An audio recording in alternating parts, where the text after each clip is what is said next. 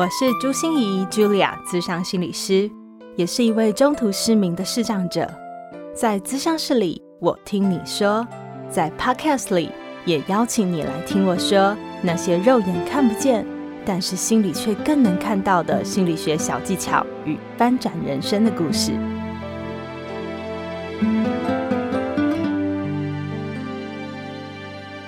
Hello，各位亲爱的朋友，你们好吗？我是视障心理师朱芯仪茱莉亚，欢迎收听朱心仪说心里话，欢迎你来到职人来谈心这个单元。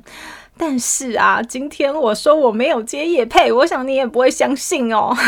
但是我真的只是抱持着很单纯的心态，想要好康道相报跟大家分享，因为他真的帮了我太多忙了。是谁呢？哦，他就是这个电商平台。以前对我来说，购物真的是一件很麻烦的事情，因为我必须要拨出时间，我必须要找人，我必须要有想交通工具，我还必须一一选购采买。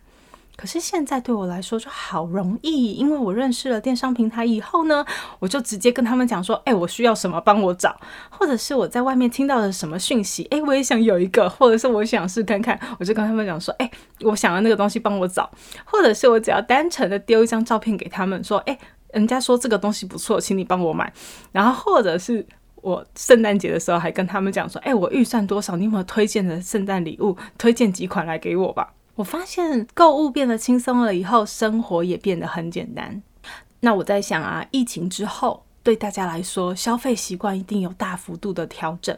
可能用电商这件事情是我们开始建立的消费习惯，所以在这个时候来介绍给大家，我觉得再适合不过了。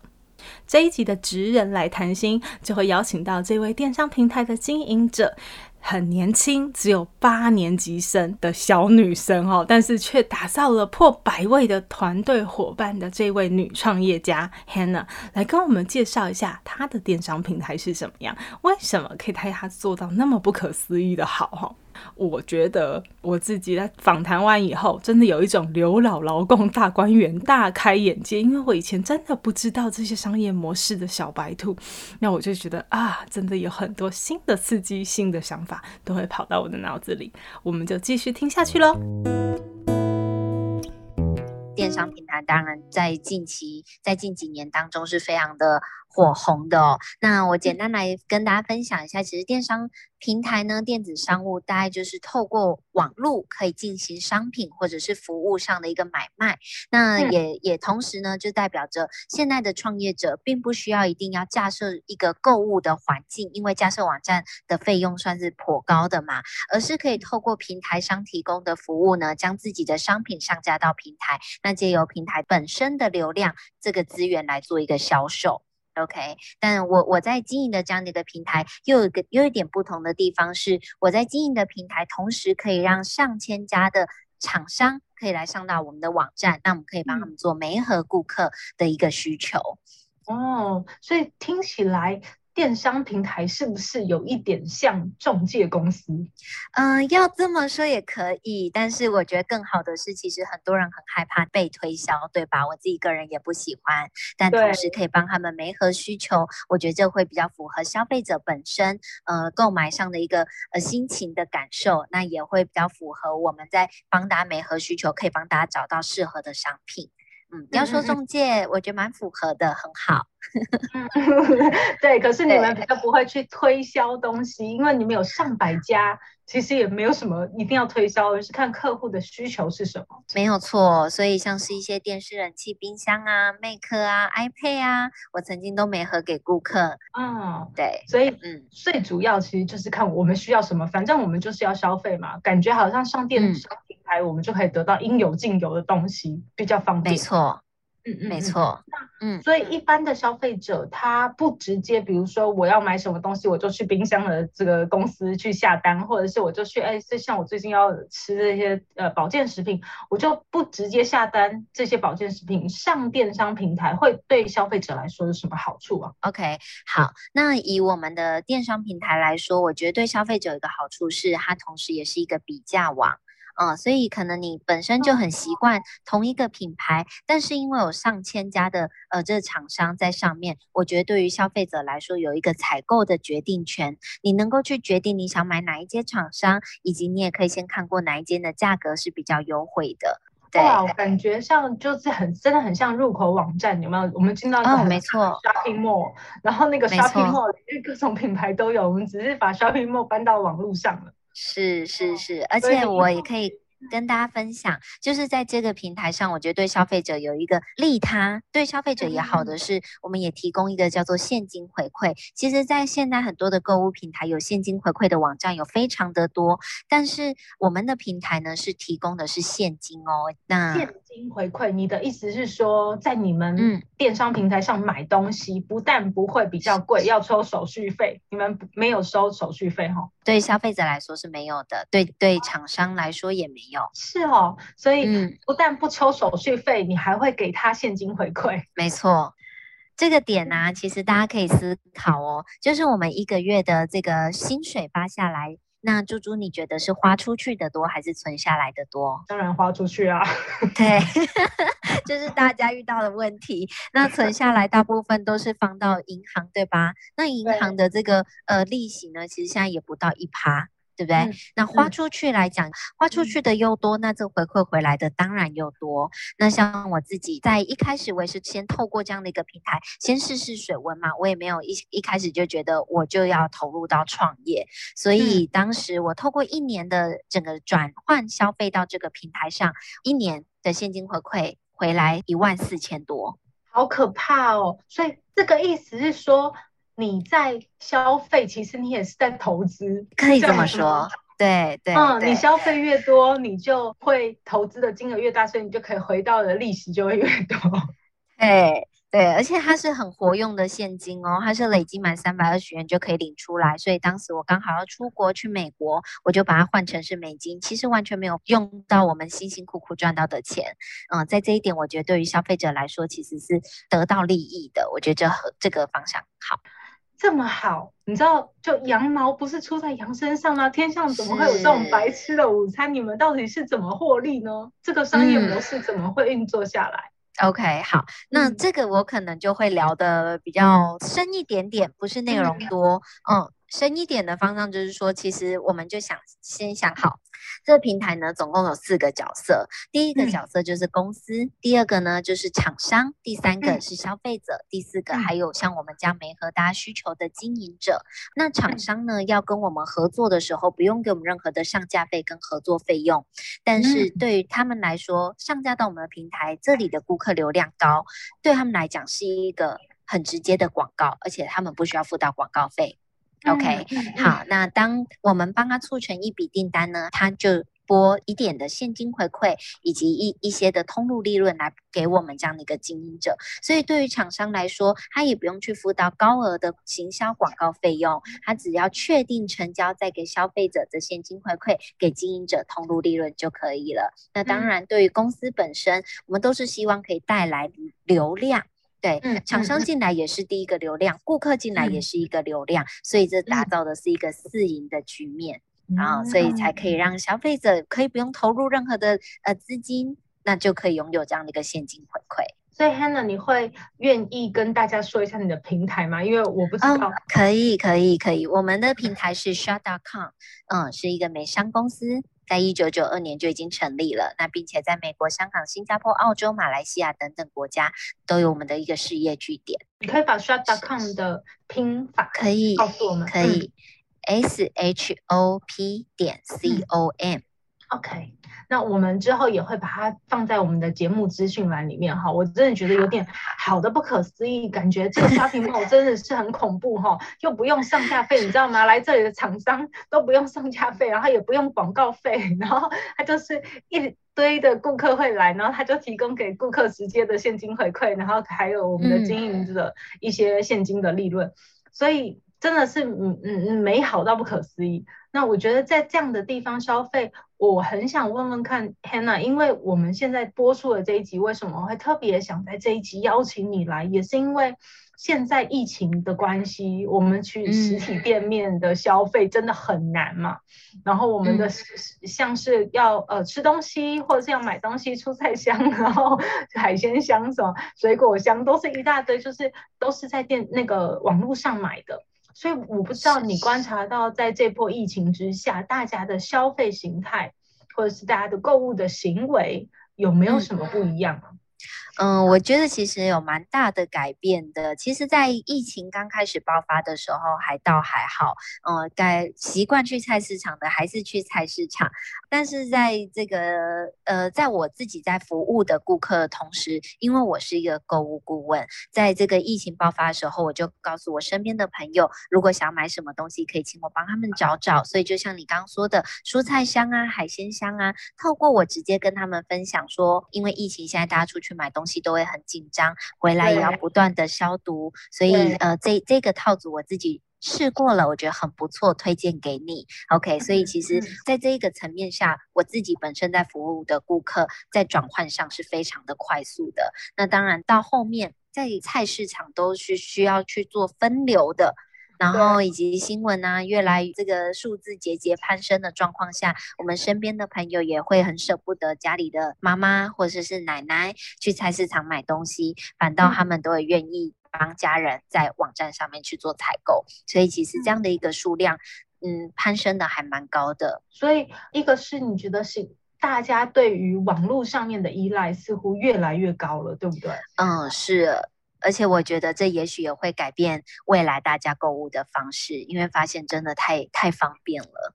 嗯嗯嗯嗯嗯，是啊，我觉得网络消费真的非常方便呢。可是我不知道 Hannah 有没有观察说，因为像我自己是心理师，我就会发现在这波疫情里面，大家都很焦虑。那焦虑的时候，你需要呃一些东西去安抚自己。你这样子就马上深吸了一口气的意思是？没有，我觉得你问到重点。哦，我问到重点了。对，就是就是我感觉，嗯，嗯，在这么方便的情况之下，安抚焦虑，是不是购物会变成一种趋势，嗯、一种嗯方式？你说是趋势吗？其实这会看上两个层面呢，因为。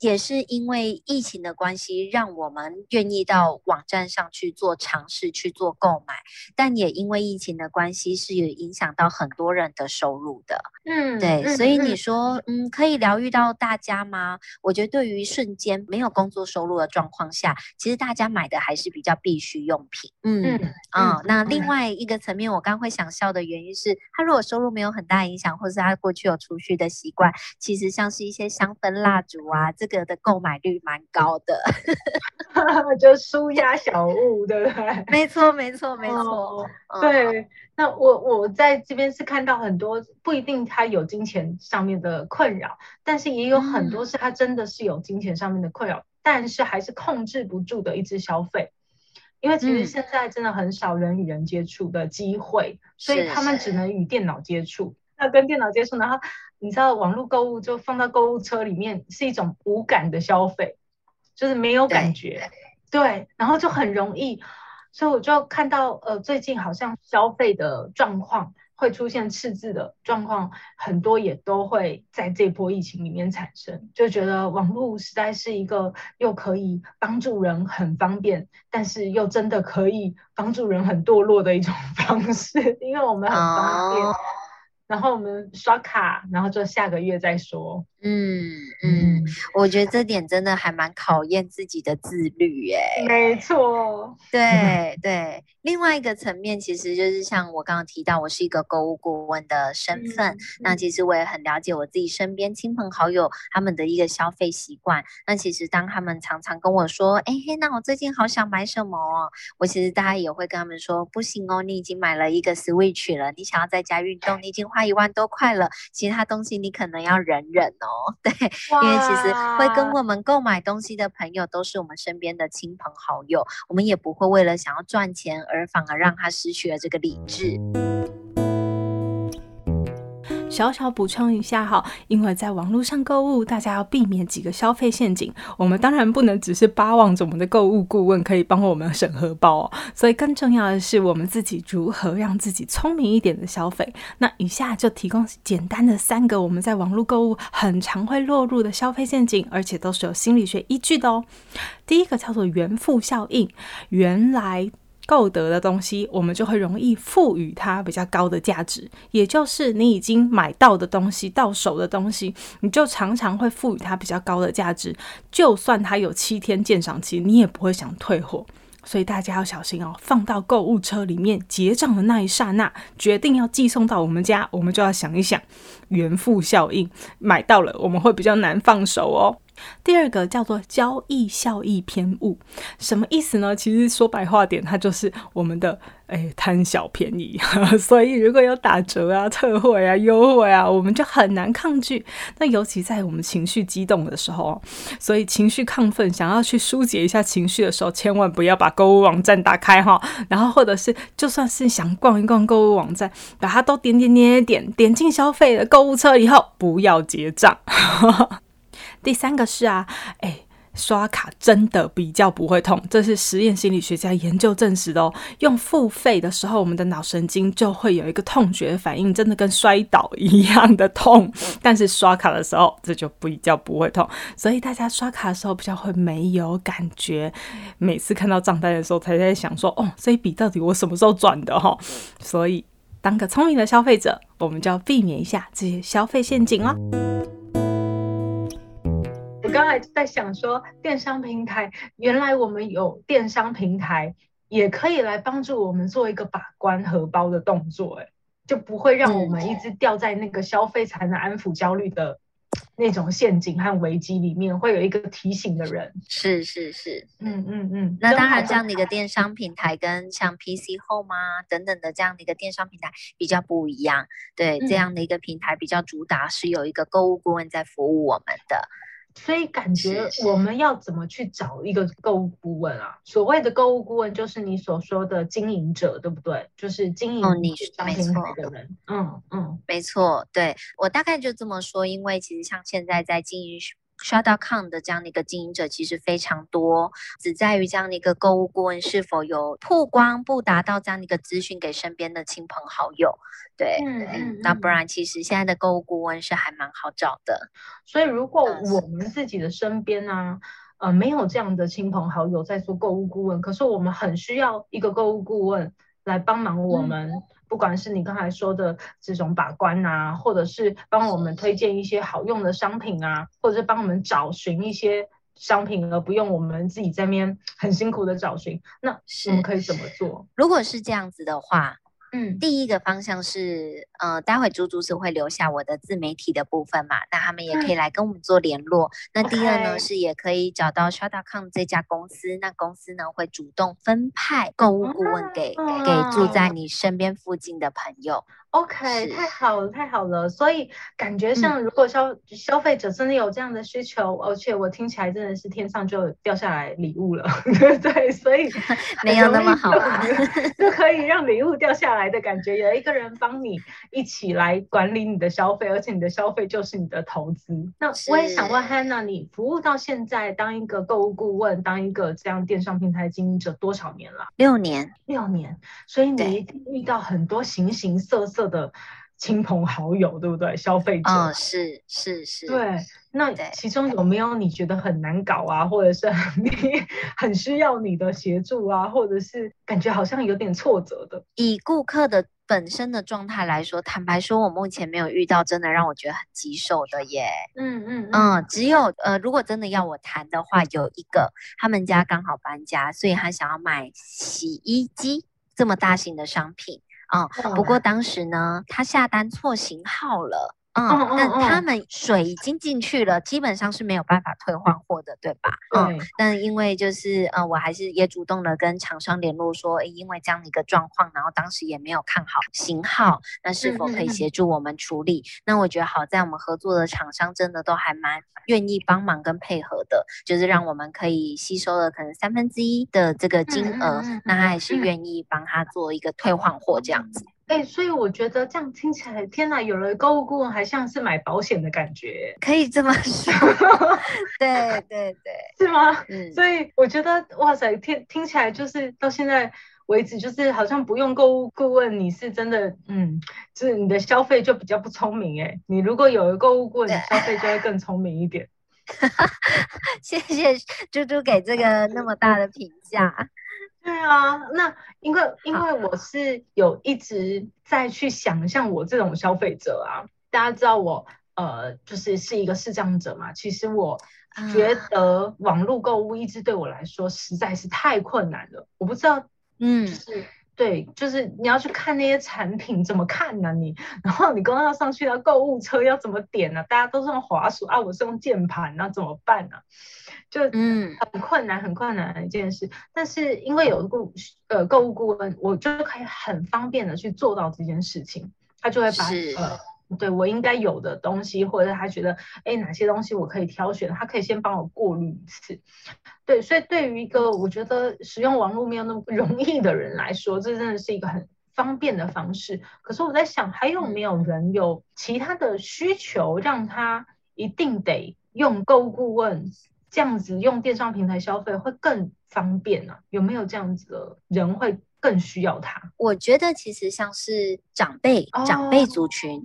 在使用这个网络上本来就没有那么的熟悉，所以像是我的妈妈、我的奶奶啊，说真的，我也很舍不得他们骑着摩托车就出去提了两三串的这个卫生纸，对，所以前面很难塞，对吧？然后还要再放上女生一定要背出去的包包，对，所以像是光奶奶啊，奶奶家里需要卫生纸了，就会直接跟我说，哎，黑娜，不，他不会叫我黑娜，对啊，对，就会叫叫我的乳名。然后跟我说，哎，家里又缺卫生纸了，那我就会直接帮他们寄到家里面。而且我觉得更棒的是，我也不需要去送送货，厂商就会直接帮我送到奶奶家。哦，所以我觉得像长辈族群。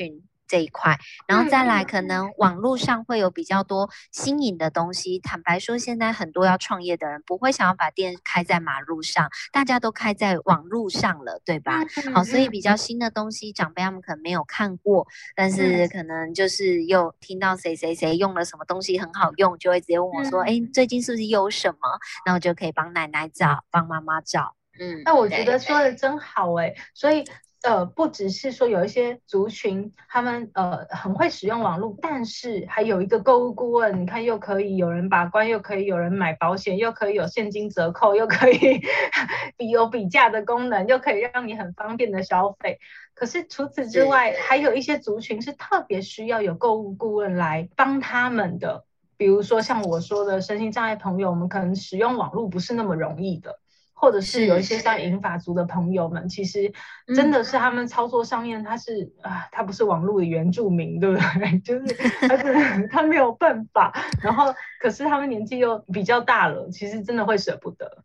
对，所以有个购物顾问，嗯，真的好好哦。那。所以后面就很想问一下 Hannah，哎，就是当呃你去辅导，因为我知道呃你不只是自己创业，然后做了这个电商平台，你还辅导别人也创业，对不对？所以你有过百位的呃工作同仁跟你一起战斗这样。对，那你要怎么去培养他们，或者是说呃你觉得要当一个经营者，当个创业者，嗯。哦他会遇到些什么？嗯，然后还有你们会帮他装备些什么？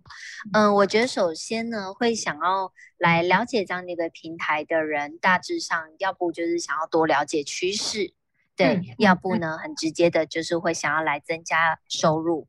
但我觉得首先要来评估这样的一个，要要不管是投入什么样子的生意或是平台都很好，一定要仔细的去。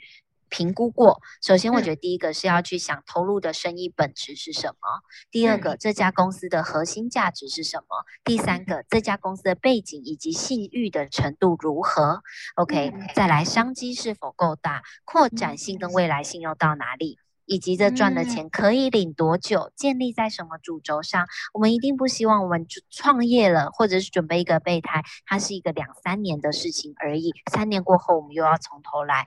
我相信这也不是大家想要的。那再来最后一个是这个运作方式，就也许以上都很好，但也要去评估自己适不适合，自己做不做得来。对，我觉得这以上会是我们需要去评估的东西。好，那再来，我觉得大家需要去建备什么吗？以在这个平台上，大家都是微型创业的。当我讲过这个方向，创业就是小小的微型的意思，就是小小的创业，是不是？小小的，呃，不用投入太多的资金，然后还也不一定要你马上的，呃。就是完全只有这样的一个工作，它是一个兼职起步的，对，好、哦，那你也不用人一定要驻守在哪里，对，所以你的心力啊、时间啊、资金啊都是一部分，而不是说创业创业我就要完全投入下去这样子，对，不用 all in，、哦、对，因为 all in 现在对大家来讲太有压力了。是是，嗯是，所以我说大就是大方向要创业来讲的话，我觉得就五个大重点。第一个就是大家必须得要有时间管理的能力，嗯、对，再也不是想说哇有时间我们就去看看电视，或是哦我们就吃东西这样子。其实现在最可贵的东西不一定是钱哦，钱只是一个媒介，但是大家如何去运用自己的时间资产呢？那这时间资产其实就是闲置资产。过去我们把这个时间，如果能够拿来做一些有效益的，或是来建立系统，那对于自己一定有帮助。那第二个就是财务管理。好，那财务管理要怎么运用？第三个我觉得更重要的是情绪管理耶。好，我们的情绪管理，消费者就要跟消费者的情绪要很贴近哎。对。对，然后是站在顾客的立场上，嗯嗯嗯，就是我们不是以商品为导向，我们是以顾客为导向，所以你们也算服务业喽，嗯，可以这么说，是，我们我们比如说像中介啊，然后你们又要做这个保险啊，然后又要做客服啊，然后被客诉的时候也要去客诉。就感觉好像有很多很多的时候情绪扰动还蛮多的。对，就是我觉得是看面对问题的抗压性在哪里，嗯、然后如何去转念，然后如何去处理，这也是很重要的。嗯、对，然后再来，我觉得就是要归零学习。我们可能没有自己创业过，或者是我们过去都是很独立个人作业的，那我们要如何来归零学习，来听取前辈的经验，这也很重要。嗯、好，那最后一个，我觉得是愿意要跟人合作。我可以跟大家分享，因为我过去是健身房的业务，过去就是自己 case by case 结束之后就就没事了。但在这里要跟人的很密切的合作，嗯、我觉得这是也是需要训练的。嗯，Hannah 可以跟我们分享一下吗？跟人密切合作，嗯，你的人是指跟顾客吗？还是指跟哦，就是可能就是我我的伙伴，你的伙伴就是跟你在电商平台里面的，嗯、为什么你们要？合作，密切合作啊。嗯、呃，我们都说了嘛，因为如果说他想要来经营这样一个生意，他都是为了想要增加额外的收入，也对于这样的一个趋势是有所期待的。不过，我想做生意最担心一个点就是害怕没有人教。对，哦、那如果我们成为是。伙伴的关系，那我绝对百分之百愿意把我过去学会的、遇到过的经验来教会我的伙伴。所以你说的密切合作，是因为你愿意教他，然后有人愿意，他也要愿意学。所以这样对你有什么好处的？哎，你看我问的有没有？嗯，就是非常的那个血淋淋。这样对啊，你教别人对你有什么好处啊？如果讲直白一点的话呢，因为我们大家业绩是共享的。嗯，哦、所以在过去的一个传产行行业来说，一定不可能把自己会的教会给别人嘛。那、啊、是我们吃饭的工具。对呀、啊，你们是业务嘞。对，所以当 时我也是看上这个点，会让我觉得哇，因为这样子一个环境，一定会很愿意让彼此是更好的。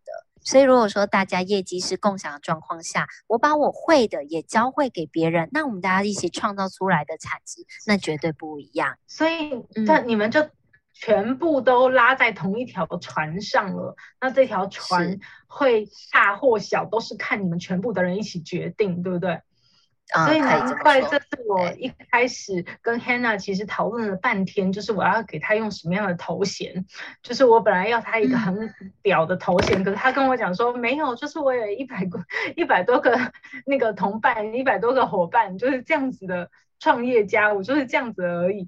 然后我就听懂了，原来他们是打群架的，不是不是像我们这种个别账的，他们真的是一群人这样一起出马，所以我觉得非常非常有趣，难怪在这个环境里面，你们就是共好，然后你们也是想办法创造你说四赢嘛，对不对？每一个人都是赢家，然后在这个网络世界里面，好，所以我我我最后想要问 Hannah 就是说，如果真的有意。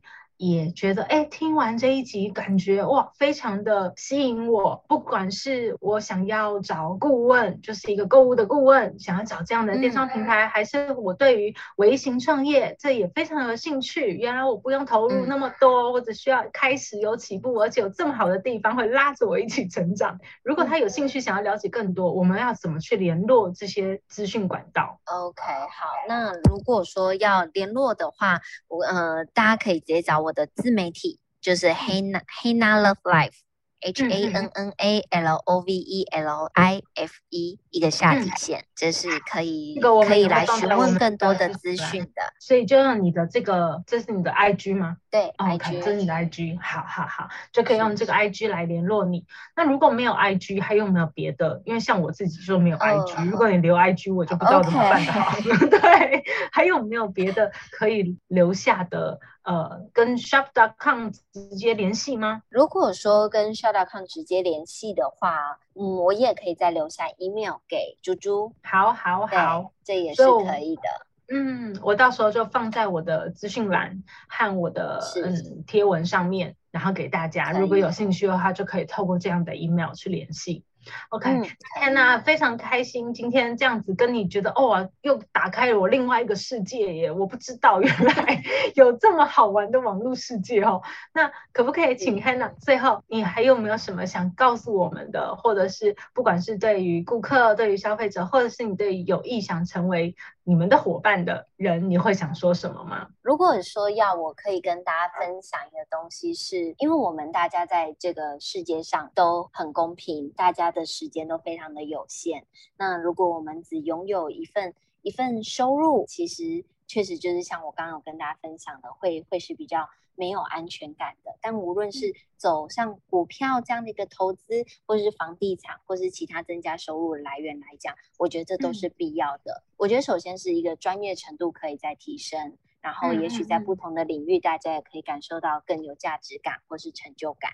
嗯，然后让自己有是一个拥有选择权的人，我觉得在生活上会是更快乐的。同时呢，嗯、呃，因为其实，在工作上被取代性，如果是呃很容易是会被取代的话，我觉得都要去找一个让自己是不可被取代的一个事情来做。OK，对，其实，在心理学里面，我们也会提到说，其实人有两大心理需求啊，成就、价值和爱与归属。对，感觉像这个创业，它不只是一种成就价值的展现，其实在里面你也可以有很多的伙伴，然后你可以接触到很多人，所以你也会有很多人与人之间的连接。嗯、对，我觉得我少提到一，我觉得我少提到一个东西，嗯、就是其实我们人汲汲营营啊，都是为了要要赚钱，但是我们会忽略掉了陪伴我们真的很爱的人。嗯，所以呃，当我从过去在业务，我的工时时时间非常的长，从早上八点到凌晨三点都有可能是我的工作时间，然后我就发现我是没有办法陪伴我年迈的父母的。对，那当我当经营这样一个电商平台，时间变得自由很多。今天当他们需要我，我是可以立即出现的。那今天如果他们真的未来需要一些医疗的帮助的时候，照顾他们的人不会是我用钱请可能菲律宾人来照顾他们。们而是我能够放下工作，是有时间，也不用让他们担心钱的问题，我会在身边照顾他们。我觉得更重要是时间的可贵。的确哦，对于一个创业者或自由工作者来说，所有的成本考量啊、时间管理啊、分配啊，然后还有对事情的了解度啊，或者危机处理，都是自己责无旁贷的一个责任哈。所以我就记得有一次我去出差的时候，明明是可以小小放松一下，但是因为有一些紧急的事情就需要我来处理，所以我就忙不迭的一直打长途电话，然后同事就笑我说啊，原来朱芯仪的主打歌是 Nobody No。Body but you 就是我没有职务代理人，所有事情都要我自己做哈，真的是这样子。所以就跟 Hannah 所说的一样哦，在这样的位置上，我们最需要的，真的就是情绪管理的能力。不管对上对下、对内对外、对所有事情，我们都要有更好的情绪管理，那才是我们最需要的心理素质。所以之后，我们也会邀请更多的创业者或是自由工作者来跟大家分享一下他们的情绪管理到底是怎么培养、怎么养成的哦。谢谢你听到最后，我们朱芯仪说心里话，就下周见喽，拜拜。心念转个弯，生命无限宽。本节目由 Growth in Tech 的伙伴 Tiffany 共同制作。如果喜欢我的节目，邀请您帮我按下订阅，并留下五星评价与评论。如果想要了解更多我所分享的内容，节目的说明栏中都有我其他频道的资讯哦。